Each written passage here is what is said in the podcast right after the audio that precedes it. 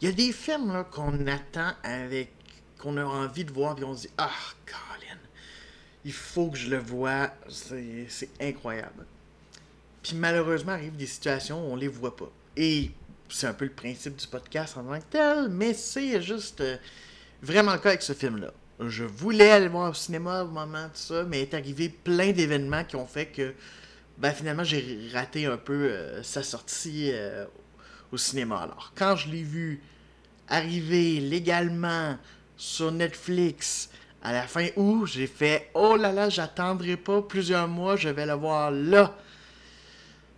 Ben, on va parler de ce film-là, et c'est Blade Runner 2049, le film de Denis Villeneuve. Et ça commence maintenant.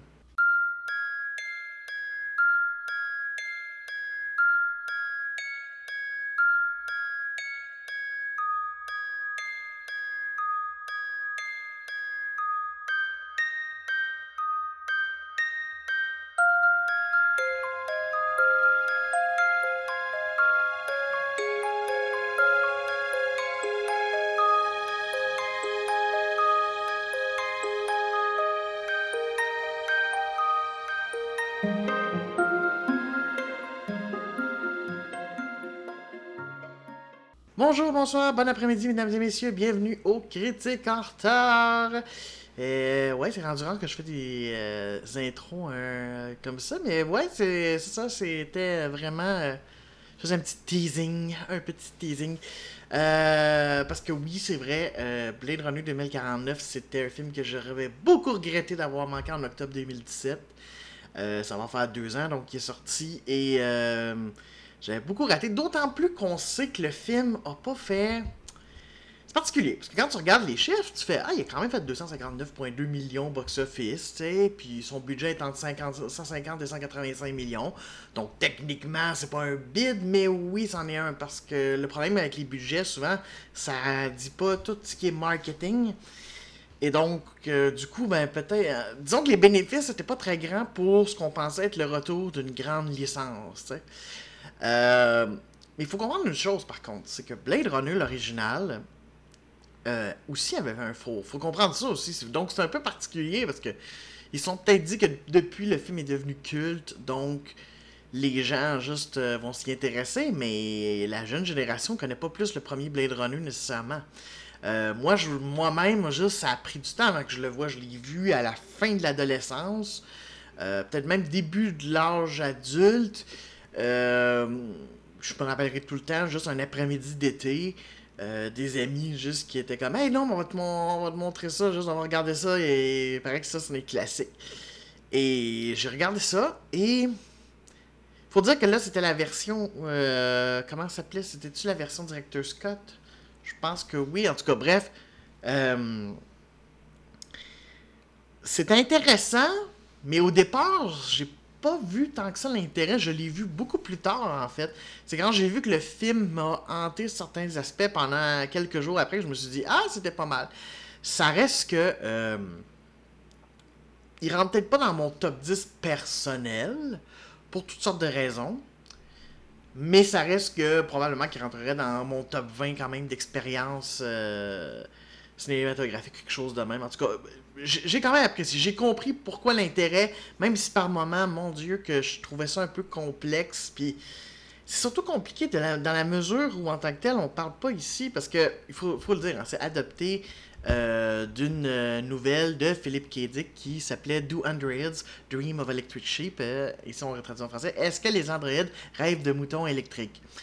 Euh, donc, euh, un peu, c'est ça, cette espèce d'idée de est-ce que des androïdes ou des affaires de même pourraient, dans le fond, juste s'approcher de l'humain. Euh, à ce point-là, c'est un peu ça, dans le fond. Juste Blade Runner joue tout le temps sur cette espèce de euh, capacité-là, parce que les Blade Runner en tant que tel, euh, c'est un titre donné pour des genres d'agents de police, si on veut. Ben oui, c'est même pas mal ça, qui dans le fond courent après des.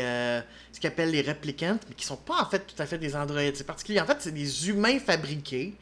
Dans le fond, c'est des humains fabriqués, qui sont déjà fabriqués dans le fond âge adulte, à qui on implante des souvenirs et on qu'on mais qui, juste dans le fond, font de la sale besogne juste pour les, euh, les humains. mais certains finissent par se rebeller, donc les Blade Runner ben, s'assurent euh, et, et, comment dire, règlent la situation. Dans ce cas-là, c'est éliminé. Et d'ailleurs, en fait, la suite suit à peu près ça. Donc, on se retrouve en. Bon, le, premier film est sorti en 1982, mais euh, l'histoire se déroulait en, en 2019. Donc, techniquement, on devrait être dans cette ère-là juste de, de. Ouais. En tout cas. Euh, même finalement, le 2049, c'est comme. Ouais, ouais, ouais. Mais bon, l'idée, c'est que c'est ça. Ça faisait 30 ans depuis euh, le dernier film. Donc, il s'est passé 30 ans. Et euh, on suit l'histoire. Oui, c'est ça. Alors, oui, avant, il faudrait que je présente un petit peu qui a fait quoi, juste un peu avant qu'on parle de, Synosis. Ça a été réalisé par Denis Villeneuve. Alors, évidemment, il y a un petit peu de chauvinisme en tant que Québécois, parce que ben, Denis Villeneuve a visiblement réussi, a bien réussi le pas euh, Hollywood. Euh, avec Prisoners, Enemy, tout ça, et euh, il s'est fait un nom, et dans le fond, Blade Runner était comme un premier vraiment gros test. Non, il y avait Arrival, c'est vrai. Arrival, juste aussi, qui était le premier gros test. Du coup, on y a donné Blade Runner 2049, et là, on sait qu'il est en train de faire une version de Dune. une nouvelle version, c'est ça, de, de, du Dune, qui qui est une œuvre qui a été beaucoup de fois adaptée.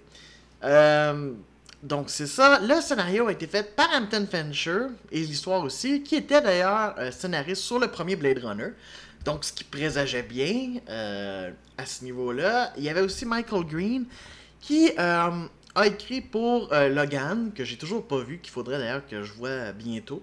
On fera peut-être un épisode là-dessus prochainement. Alien Covenant? Ouais. Euh, c'est ça. Et euh, il a aussi fait euh, Murder on the Orient Express, l'adaptation qui était produite par Ridley Scott. Bref, de ce temps-là, il y a beaucoup adapté parce que c'est ça. Ridley Scott reste producteur exécutif, lui qui avait fait le premier film. donc, c'est ça. Et ça met en vedette Ryan Gosling, Harrison Ford, Anna Darmas, Sylvia Oaks, Robin Wright, Dave Bautista, Jared Leto aussi. Donc, c'est ça. Donc, on suit Ryan Gosling, un personnage de Ryan Gosling qui s'appelle K, qui est un replicant qui travaille pour la police de Los Angeles comme Blade Runner, dans le fond, chasse les replicants qui sont virés rogue. Et, euh, lors d'une première intervention qu'on voit en début de film, avec d'ailleurs euh, Dave Bautista, euh, il va trouver des, des restes d'une femme réplicante qui serait morte durant une césarienne. Du coup, c'est un peu la panique parce que ça fait quoi? Les réplicants peuvent se reproduire?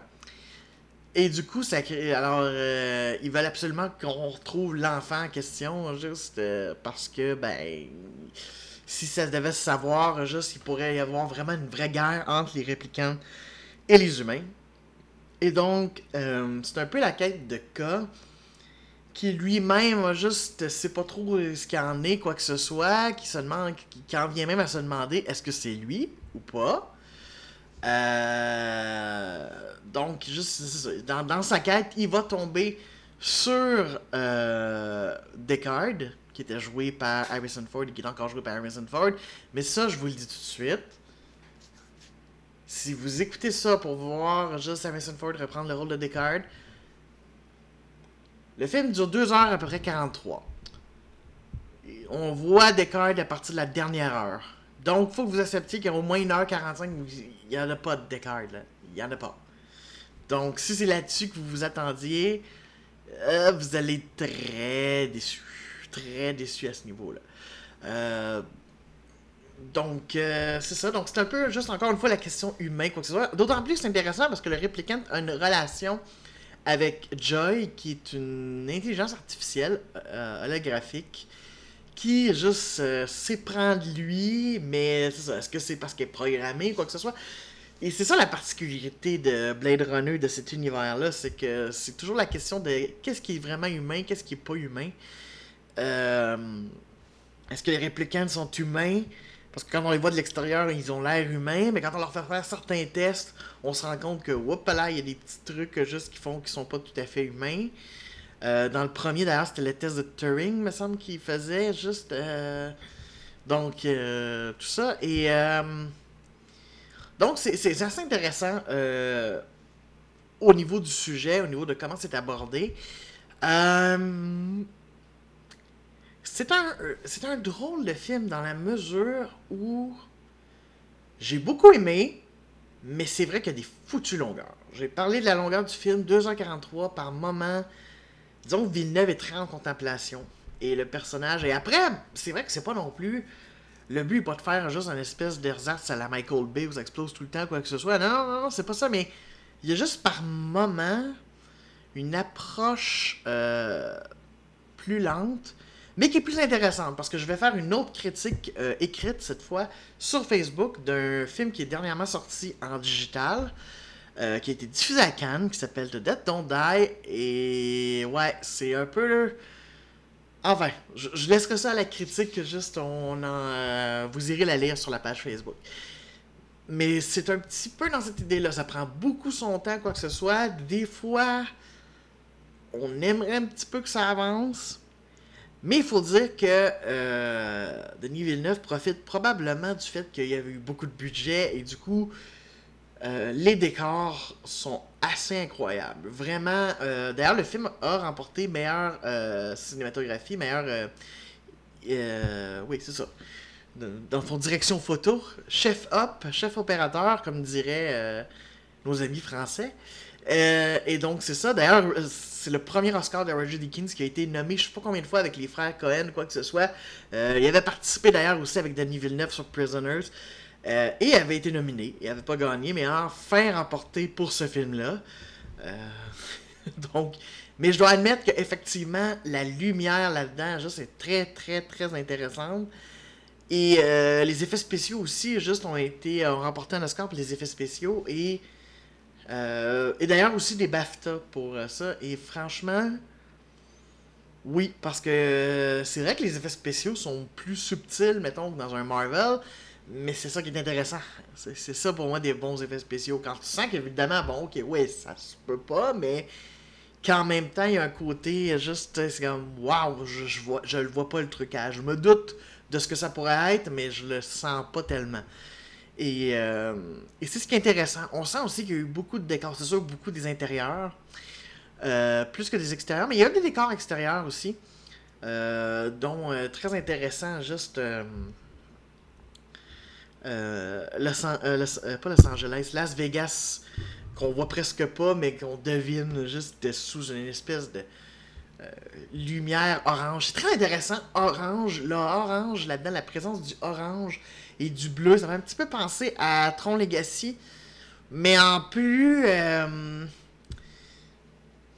comment je dirais ça, encore plus fin au niveau de son utilisation.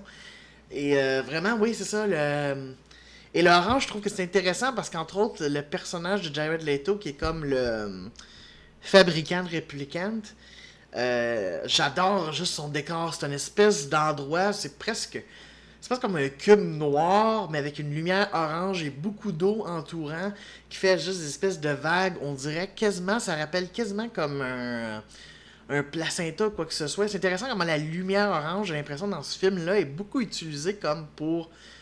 euh, quand les personnages réfléchissent à. à ce qu'ils sont, quoi que ce soit. Un peu comme un bébé, juste qui naîtrait dans. Et il y a aussi une espèce de lumière blanche, quoi que ce soit, euh, et plus bleutée dans des moments plus difficiles, dans des moments d'action. Euh, c'est ça. Il y a un personnage aussi d'ailleurs qui, est beaucoup là-dedans, dans le blanc, quoi que ce soit, dont je ne parlerai pas beaucoup. Euh, mais qui est très intéressant comme personnage. Très, très, très intéressant. Euh, donc, ouais, c'est ça. Donc, je comprends tout à fait. Moi, c'est ce qui m'a le plus marqué. C'est vraiment les lumières, les. À quel point, c'est ça. J'avais entendu à l'époque à quel point c'est beau visuellement. Et oui, je répète, c'est beau. visuellement, c'est vraiment juste une une splendeur. On, sent vraiment juste que Villeneuve sait quoi faire avec euh, ses images. Il sait comment tourner, puis entouré d'un vétéran comme Roger Deakins, il a été capable de faire quelque chose de, excusez, pardon, très, euh, très intéressant. très intéressant au niveau visuel. Après, au niveau de l'écriture, euh, ben, je peux pas dire que c'est si convenu que ça. Parce qu'il y a quand même un petit twist intéressant. Que je me dis, mon Dieu, est-ce qu'il essaye d'amener ça vers des suites? Mais je me demande si honnêtement, juste ça pourrait se produire étant donné le succès mitigé du film. Euh... C'est ça. C'est parfois son rythme bâtard. Des fois, il y a vraiment juste. C'est rien que là où je me dis, j'ai préféré un Arrival de Denis Villeneuve que Blade Runner un petit peu. Pas des tonnes, mais une coche en dessous. parce que je trouve que c'est drôlement rythmé. Euh, je, je, sais pas pourquoi, je sais pas si dans le montage il y a. Je sais pas. Mais je me suis pas ennuyé, j'ai pas trouvé ça mauvais, pas du tout. Mais il y a quelque chose qui fait que si tu me dis juste qu'est-ce que tu préférais revoir, les deux films, j'aurais pas de problème entre Arrival puis Blade Runner, j'aurais pas de problème à les revoir. Mais je sais que j'aurais un peu plus de plaisir avec Arrival à cause de la manière. J'ai l'impression que euh, le montage, tout. Euh, c'est plus intéressant. Et pourtant, c'est aussi un film lent. C'est pas un film où il se passe grand chose, il n'y a pas de gants. Mais c'est peut-être mieux c'est peut-être mieux monté. Je, pense. Je veux juste vérifier. Est-ce que. Euh... Non, c'est pas avec lui qui a fait euh, juste. Ok. C'est ça juste que je me demande. Ah ben oui, pourtant c'est le même monteur, Arrival. C'est euh, Joe Walker. Ok. Ben peut-être peut que c'est ça. Peut-être que ce scénario, ça obligeait un peu plus à mettre. Mais non, c'est ça, c'est intéressant. Euh, c'est drôle parce que le film a été euh, accusé de misogynie parce que c'est vrai que les femmes, si on regarde ça, ne sont un peu que des. Soit des, soit des objets de désir, soit. Euh, soit des espèces de femmes foyer ou victimes de mort, dans le fond, de mort brutale. Mais j'ai comme l'impression qu'à la limite, c'est une critique de ça aussi c'est pour moi je ne vois pas juste dans l'approche puis d'ailleurs j'ai lu que Denis Villeneuve avait dit il dit oui c'est pas effectivement les personnages féminins. Malheureusement c'est des personnages féminins qui des fois subissent des, atrocités mais il dit je regrette mais les, les femmes subissent encore aujourd'hui des atrocités. Donc euh, à ce niveau là je me dis effectivement s'il n'y a pas eu vraiment un changement de conscience pourquoi en 2049 ça serait différent? Donc euh, tu sais, je sens pas que là-dedans, c'est s'applaudit puis ça dit oui, la femme est juste un modèle. Non, je trouve qu'au contraire, il y a une scène, malheureusement, je peux pas en parler, j'ai vraiment pas envie de. Mais vers la fin, avec Descartes, justement, et le personnage de Jared Leto, euh, moi, je trouve au contraire que c'est justement très, très, très euh, malaisant. Et au contraire, ça montre à quel point la vision de la femme est un peu. c'est ça, tu sais est mauvais, mais nulle part le film dit non, c'est une bonne vision. Continuons à partager ça. Du tout, cette misogynie-là, à la limite, elle est malsaine, et je pense qu'elle se veut malsaine. Euh, j'ai toujours un petit peu de difficulté. Tu sais, je suis un progressiste, je pense que ça se voit dans mes, dans mes, dans mes critiques, quoi que ce soit. Là, je veux pas rentrer de politique, mais c'est sûr que je suis un progressiste, ça. Mais par moment, là où je suis un petit peu en désaccord, c'est le côté Ah, mais il faut maintenant juste que euh, l'art soit tout le temps, tout le temps progressiste. Mais ça dépend qu'est-ce qu'on veut montrer. On peut justement lutter pour le progressisme en montrant des affaires épouvantables aussi. Euh, parce qu'à ce compte-là, on va arrêter de parler de l'esclavage ou des affaires de même, parce que ben là, c'est pas vraiment progressiste, ça, ça montre des noirs dans les conditions d'esclavage. sais, moi je trouve au contraire, il faut juste. Euh, oui, il faut être témoin et en même temps créer des œuvres et moi, je pense que ça va venir aussi avec les nouveaux scénaristes, avec des gens soit de ma génération plus jeunes qui vont reconnaître une autre affaire, qui du coup vont pas commencer à faire hmm, je peux pas mettre un personnage noir comme euh, héros, ça marchera pas. Non, je peux pas mettre juste une personne de, des LGBTQ, parce que ça passera pas. Tu sais, je pense que ça, ça va se faire donc, mais il faut les deux. Et je pense pas, tu sais, après, faut, faut toujours voir, mais en tout cas, moi, je vois pas dans mon interprétation du film j'ai pas senti comme hum, ceci juste approuve euh, ce rôle-là de la femme. J'ai vu au contraire, il y a bien plus un malaise là, tu sais, euh, le gros euh, le gros hologramme de Joy en publicité. qui est montrée vraiment comme une espèce de prostituée, quoi que ce soit. À la limite, c'est d'une tristesse. Ça dit pas, ah, toutes les femmes sont des putes. Excusez le terme, mais c'est ça. Mais c'est vraiment. En tout cas, moi, je le vois pas comme ça. Je peux comprendre un certain malaise et je peux comprendre qu'effectivement, on veut juste des. Tu sais, moi, j'aime ça aussi des représentations de femmes. Euh, plus intéressantes, tu sais, comme Wonder Woman, tout ça. Mais même Wonder Woman, on pourrait critiquer quand même, parce qu'il y a un côté, euh, tu sais, euh, c'est pas parfait, elle est pas un exemple parfaite, mais c'était déjà mieux que, que rien. Puis euh, c'était euh, Damien Pion à Marvel qui avait toujours pas fait justement Captain Marvel. Donc à ce compte-là, c'est ça. Donc j'ai été surpris à l'époque juste de voir cette réaction-là. Parce que je trouve que malgré ces rôles-là, justement, les, actrices ont l'air d'avoir particulièrement euh, Anna Darmas et Sylvia Hawks, que je connaissais pas du tout. Euh, elles jouent très bien Joy et Love, même si Love est un personnage par moment un petit peu unidimensionnel. Mais non, c'est même pas. Non, c'est même pas vrai. Non, je retire ce que j'ai dit, c'est pas vrai, parce qu'il y a des scènes où elle est quand même. C'est sûr que euh, elle est un peu antipathique, voire beaucoup, mais c'est pas méchant. C'est pas méchant vraiment de sa part. À la limite, c'est le miroir du personnage de Ryan Gosling. Donc, à ce compte-là, elle ne fait qu'est-ce qu'elle a, juste, euh, c'est ça, Donc, euh, non, j'ai trouvé en tout cas son, jeu très intéressant. En tout cas, c'était une nouvelle tête que moi, j'avais pas vraiment vu euh, beaucoup, puis je trouvais ça vraiment intéressant. Robin Wright aussi s'en sort bien. c'est pas un immense rôle, mais c'est intéressant. non, c'est ça. fait que du coup, c'est pas un film qui me laisse avec une déception, pas du tout. Je suis content d'avoir vu. C'est super. Je suis juste. Euh, on dirait que c'est comme. J'ai l'impression que c'est comme juste un coup d'essai. J'ai l'impression que c'est un ballon d'essai. Puis que peut-être dans Dune, euh, Villeneuve va encore plus lâcher parce qu'il n'y aura pas, mettons, un Ridley Scott derrière ou quoi que ce soit. C'est rien que ça que ça me donne. Ça me donne un peu le feeling qu'il y avait entre autres aussi du Ridley Scott puis des affaires de même. Puis on sait comment maintenant il a décidé de mettre la main mise sur Alien puis tout ça. Puis qui est parfois gênant parce que autant Prometheus, je suis capable de voir certaines affaires, mais je vois les défauts. Alien Covenant aussi, mais je commence à faire comme. Hmm, euh, je, commence à être un petit peu tanné qui reviennent par rapport à ça, donc euh, en, tout cas, je, je sais pas. C'est. Euh, pour, pour, moi, mais ça reste vraiment intéressant. Si vous êtes curieux, faut le voir. ça reste quand même visuellement c'est incroyable. Du coup, on peut juste rêver de ce que va donner le Dune euh, de Villeneuve qui devrait sortir quoi 2020 Possiblement, c'est ce que j'ai cru entendre, mais je sais pas trop. Euh... Ouais, 2020. De 2020. Donc, d'autant plus que c'est intéressant, parce que, ah oui, c'est ça, même 18 décembre 2020.